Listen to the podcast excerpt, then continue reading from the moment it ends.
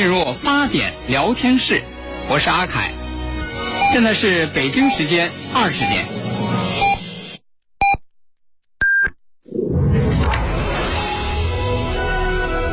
您现在收听的是济南新闻综合广播 FM 一零五点八，济南的声音。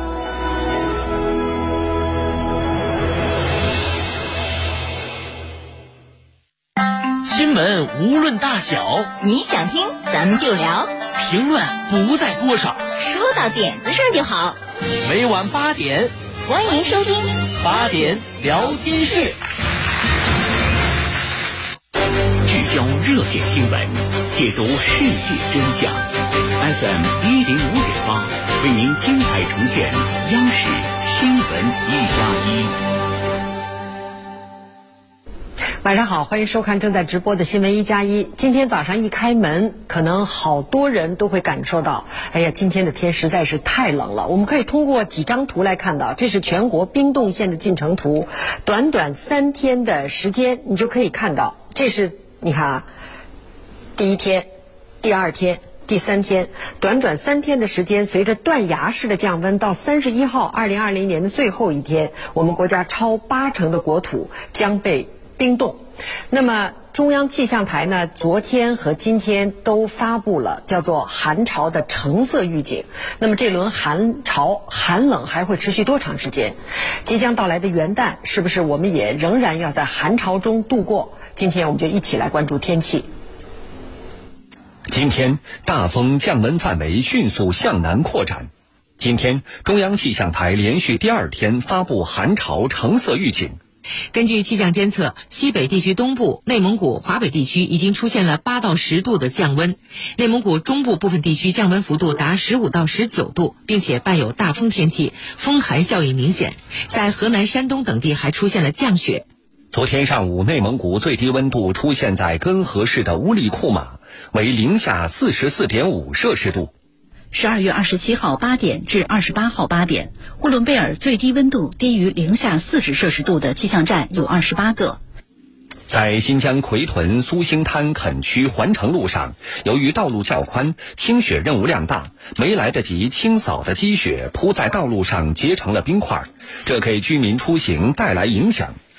昨天下午五点，当地室外温度已经低至零下二十摄氏度。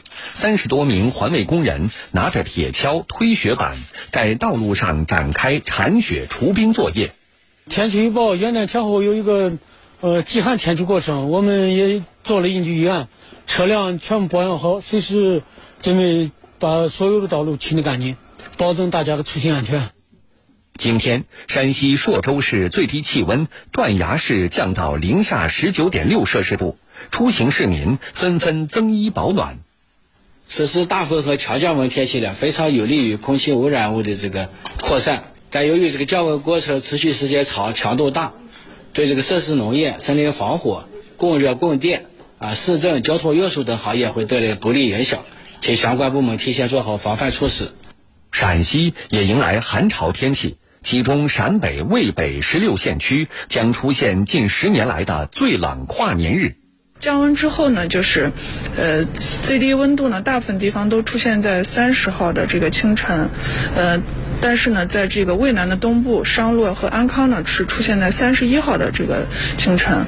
嗯，最低温度的分布呢，大概是这样的，就是，呃，陕北呢。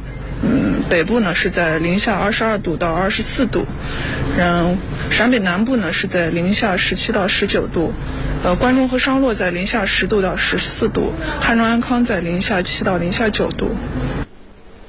中央气象台发布的寒潮预警呢是分三个等级：蓝色、黄色和橙色。那么昨天和今天，中央气象。中央气象台发布的橙色预警是最高等级。我们再来看一下中国天气网的一组标题，不管是哪里，都是降降降，冷冷冷。好了，这次寒潮为什么会出现？这个冬天会不会再冷？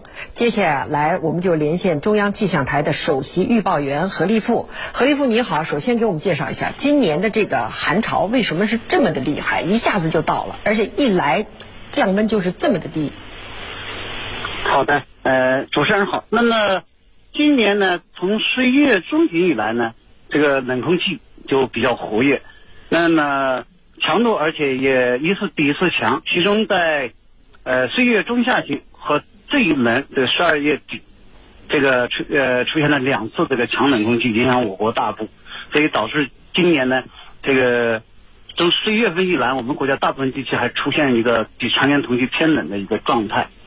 所以这次呃寒潮为什么爆发的比较早？可能和呃今年那个呃中高纬度极地的风区不断的向我们呃东亚这一块南压，可能产生导致这个冷空气呃频繁和活跃。这个是今年的特点。那么上一次寒潮橙色预警的时候，还是四年前的二零一六年。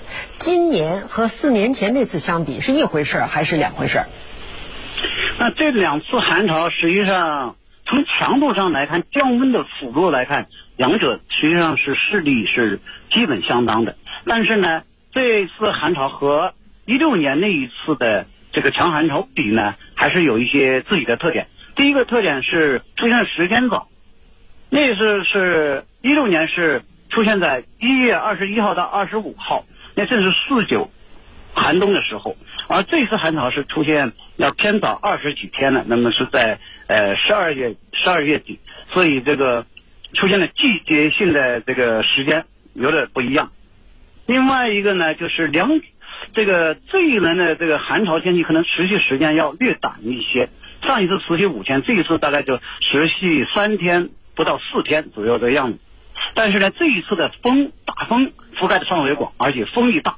那么整个南北方大部分地区都会出现五到六级阵风，七到九级，所以这一轮的呃寒潮天气呢，它的风寒效应更为明显，而且它的这次呃这个冷空气的爆发是一次性爆发，就像一盆冷水一样，是当头就是很快的泼下，而一六年的那次寒潮是分两股到三股的，就一盆水我分两三次泼下来，持续的泼下来，就是说这个持续时间上还是。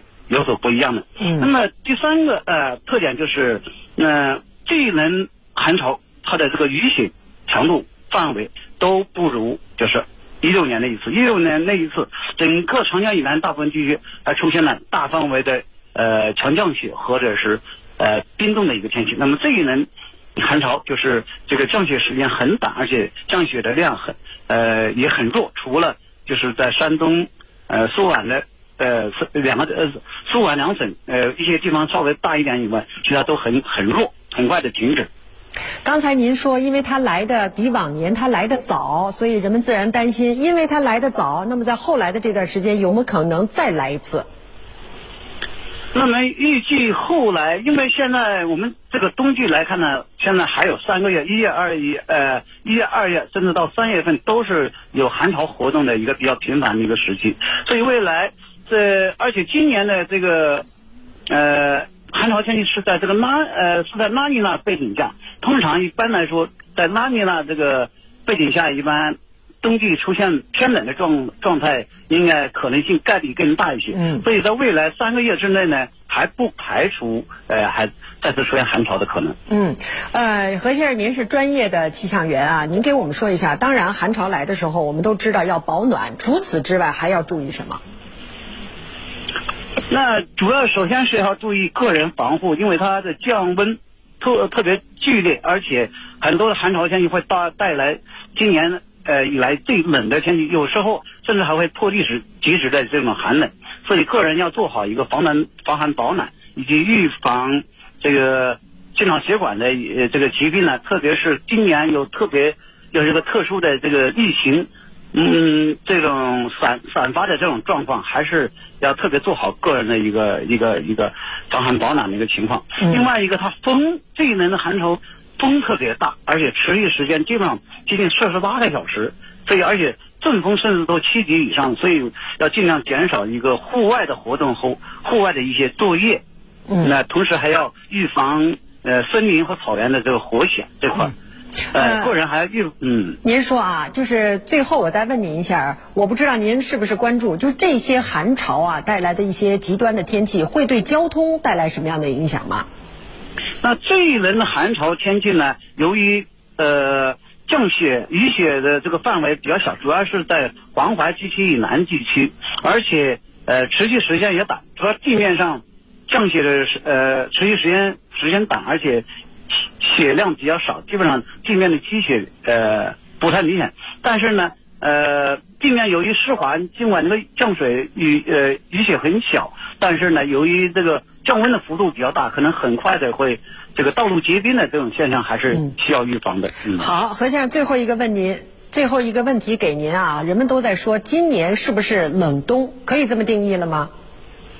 那现在来说还不能这么说，因为这个冷冬可能要统计一个我们国家一个大范围、全国范围的这样的一个大面积，而且它是一个季节性的一个综合的，最后。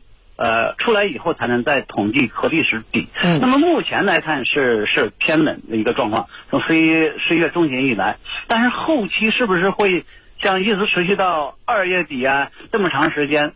呃，还有两三个月的时间，未来到底这种温度还会不会出现一个阶段性的一个回升呢？嗯，那现在来说，目前我们的这个预测能力在这一块还没有太多的。呃，很有把握的一些结论，但是我们还会，但是未来十天还会有两两股冷空气活动，将在一月四号到五号、八号到九号，所以未来十天左右还是会出现一个偏冷的状况。至于后期什么样的一个趋势，那可能还得要呃进行更多的一些资料的分析吧，嗯，或者是请气候方气候预测预测方面专家再来介绍。好的，非常感谢何立富先生。国事、家事、天下事，大事、小事、身边事，每晚尽在八点聊天室。聚焦热点新闻，解读世界真相。FM 一零五点八，为您精彩呈现央视新闻一加一。不管今年是不是冷冬，因为它得等到冬天过去才能够定义。但是面对这几天寒冷，我们必须得有办法去应对。怎么应对？继续关注。面对寒潮，气象部门不断发出预警信息，各地方相关单位也都在积极应对，保障民众在低温下的正常生活。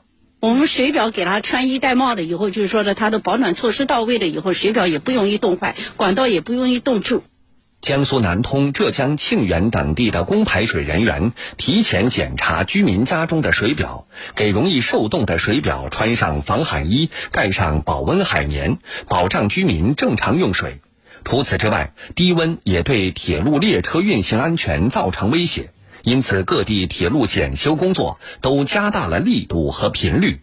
这一天呢，这个气温下降的非常快，幅度也非常大，呃，冻害都集中集中鼓起来了。啊，都冻起来了，啊，把我们管内啊有四十多处比较大冻害，啊，全都整治整治了一遍，啊，确保了行车安全。今年入冬以来，我国部分地区出现电力供应偏紧，湖南、江西两省用电增长量为六年来同期最高。对此，国家发展改革委、国家能源局在今天表示，将通过挖掘跨省跨区输电通道送电潜力等多个举措，确保电力供应。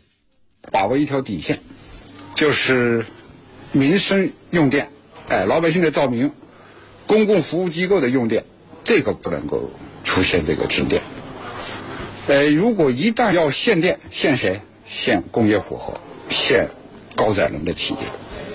通过这个呢，来确保民生的用电。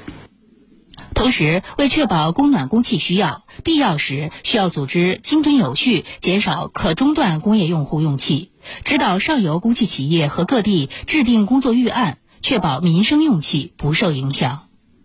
近期，因为全国用煤需求快速上涨，全国铁路煤炭日装车已经突破八万车，创下历史最高水平。为此，国家将加大晋陕蒙等主要生产地煤炭外运力度。优先保障发电供热用煤需求，确保发电供热企业正常生产。现在我们的监管机构、我们的派出机构都在现场，都在一线，对于老百姓取暖当中发现出现了一些问题，及时的协调解决。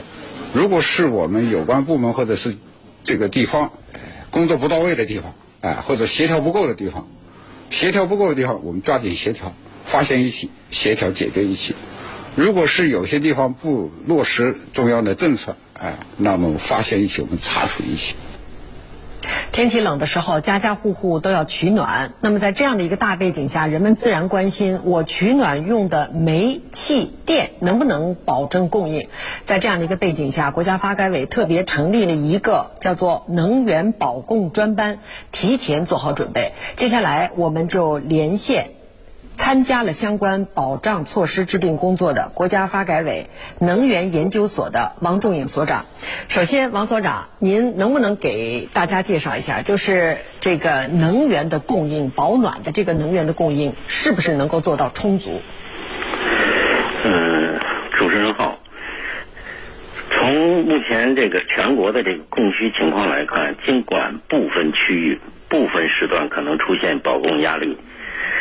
加大的情况，但总体上是平衡的，啊，呃，民生用气、民生用电是有保障的。那么具体来讲，比如说天然气，实际上目前就是我们这个天然气的库存，啊，是可以保证，就是说七十天左右，啊，那么同时呢，发改委也采取了其他的措施，就是通过。增加储气库、采气等措施，以将国家管网的管存提高到历史的这个高位。那么，第三呢，还是组织了增加了这个南气北上啊。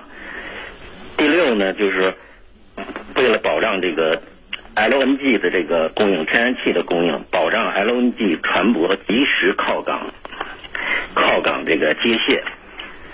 那么最后一个可能大家非常关心的就是这个价格的问题。那么从国际市场来看，国际国内的这个 LNG 价格已经出现下跌的这个势头，预计后期将总体呈现这个震荡回落态势，所以这个都不存在呃不存在这个呃供应的这个问题。那么说到电力啊，实际上电力的最这个保障供应的问题，实际上。主要是我们现在以煤电为主嘛，煤电占的主，那占的大头，那么就是一个煤炭和呃煤炭的供应和煤炭的这个运输的一个问题，如何保障？那么最近这几年，实际上我们全年的煤炭这个消费量一直在下降，就是我们今年的这个煤炭消费总量预计也不会超过二零一三年，就是说我们的煤炭消费。的这个峰值峰值的这个呃四十亿吨的这么一个量，就是四十亿吨全部是国内的呃生产消费。那么七年前我们能把这个四十亿吨的煤炭运输和配置到各个地需要的地方，那么今年更没有问题。再加上发改委现在已经采取了一一一系列的保障措施，来来打通这个运输通道，来来保障这个煤炭供应。嗯。另一个就是另一个就是保障电力供应的一个就是我们国家的这个电网，实际上我们已经完全实现了全国这个电网的覆盖，省与省之间的这个互联，区域区域之间的互联，可以说我们国家的这个电网可以同这个欧洲这个大陆这个电网比，以及美国的这个电网比，我们都可以说是最强的这个电网，啊，那么从从电力发电的这个。呃，富裕的程度来讲，就是我们也存在了一个不平衡、不充分的问题，啊，像西北，啊，三北地区，不仅有煤电，也有大量的风电和光电。那么，通过我们这个电网，也可以把这个电力输送到东中部地区，所以这个煤电的供应也，电力的供应也不存在问题。谢谢。呃，王所长，您看啊，因为今年出现了一个就是极端寒冷的这种情况，它也是突然到来的。那么，对于像我们这种能源储备来说，会不会每年都会储备出，或者说做出这样的一个储备池，去面对有可能在冬天到来的这种寒潮，呃，而产生的这些用电的高负荷的现象？今年出现了一些就是局部地区的这个短缺供应问题，呃，也应该说是对这个第一次这个寒冷的天气出现的这个呃预想不足吧。再一个就是这个经济复苏以后，这个特别是国呃疫情之后，国内这个经济复苏，国国际上的这个疫情又再次爆发，国际上的市场大量的这个需求又转向国内，所以我们的这个生产用能也大幅度的这个提升，所以之前可能有有一些预预案做的不到位啊，但是我个人认为，真正的要解决这个问题，还是要靠市场来，市场的这个威力来解决。嗯啊，比如说天然气市场啊，油气市场，还有这个电力市场，完全能够解决。因为我们从能力、生产能力上和这个技术输送电网的输送能力上都没有问题啊。嗯。还有刚才我们从通过短片也看到了，这个发改委方面，包括全国各个这个机构啊，都在保证说，一旦是遇到了呃用电的，比如说在某一时刻可能出现了一些矛盾，要先保民用。但是刚才您也讲了，随着国际经济这个就是中国经济的复苏，可能用电量在这种情况下要保供，不仅保中国自己的供，也要保世界的供。在这种情况下，怎么去协调民用和工工业用的这种电？怎么去协调这种矛盾？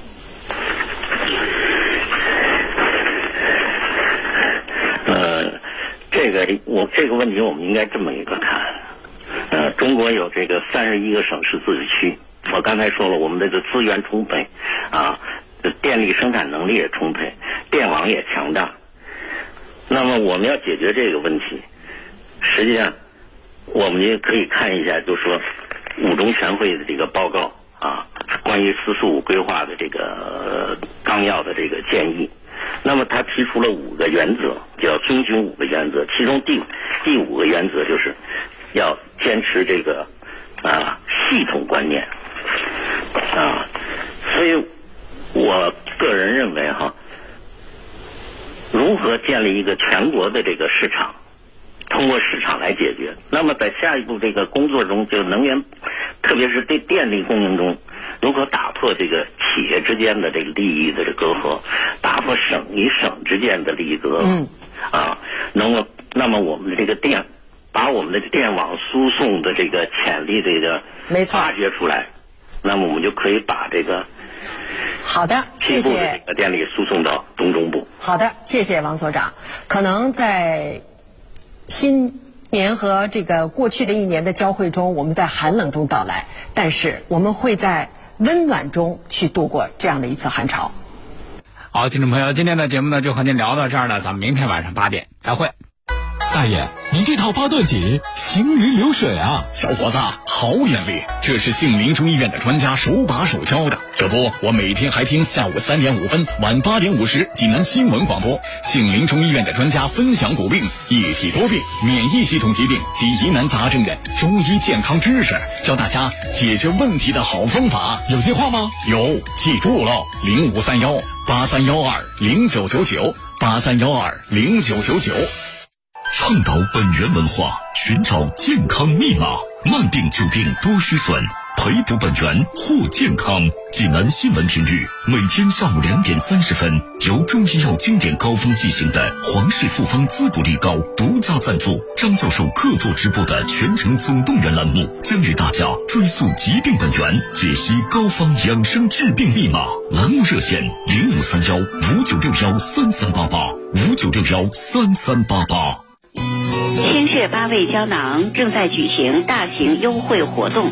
清血八味胶囊清供血，高血压、高血脂、高血糖、血液粘稠均属供血范畴。清血八味胶囊全天咨询订购电话：零五三幺八六幺零零三幺八八六幺零零三幺八零五三幺八六幺零零三幺八。中国移动全千兆来啦！畅享五 G 网络，加宽全面提速，WiFi 全屋智能专为服务，随叫随到，更有海量千兆应用，全家升五 G，智享全千兆。中国移动。大爷，您这套八段锦行云流水啊！小伙子，好眼力！这是杏林中医院的专家手把手教的。这不，我每天还听下午三点五分、晚八点五十济南新闻广播，杏林中医院的专家分享骨病、一体多病、免疫系统疾病及疑难杂症的中医健康知识，教大家解决问题的好方法。有电话吗？有，记住喽，零五三幺八三幺二零九九九八三幺二零九九九。FM 一零五点八，济南新闻综合广播。那是一道光，用电波点亮万家灯火；那是一条路，用声音陪伴一路平安；那是一座城，鹊华相望，我们唱响山泉湖河城的风雅济南，天下全城；那是一条河，大河之畔，我们高歌现代化强省会建设的时代脉搏，黄河梦想。泉水叮咚，岁月流声。FM 一零五点八，济南新闻综合广播。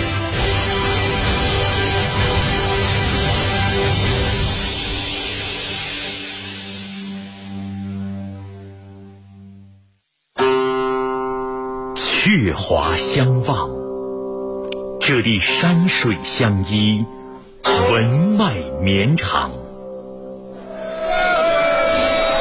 经纬交织，这里商业繁盛，交通发达，历史的长河奔流不息。大河之畔，拥抱黄河时代的济南，正驶过历史的转弯，在高质量发展的浪潮中，挥波奔流，跨越。前行。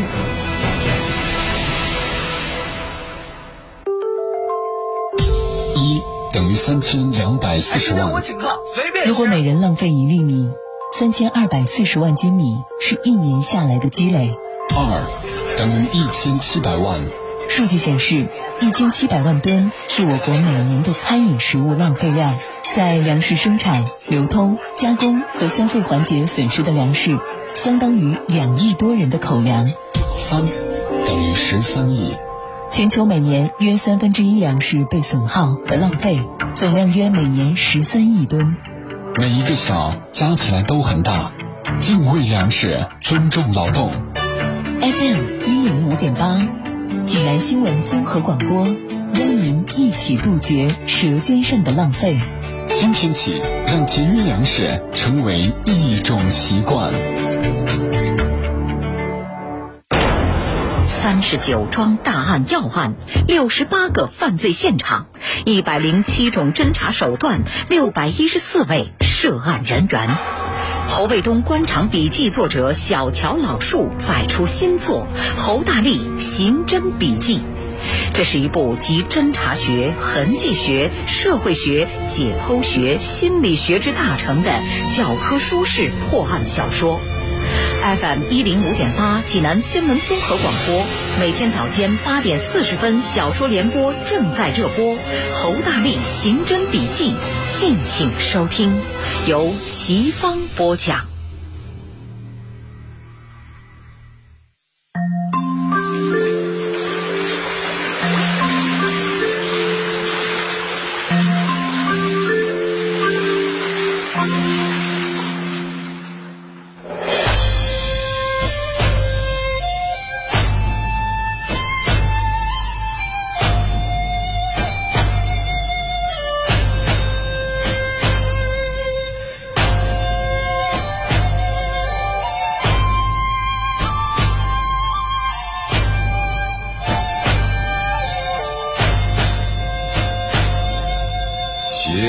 头上戴着杜鹃花，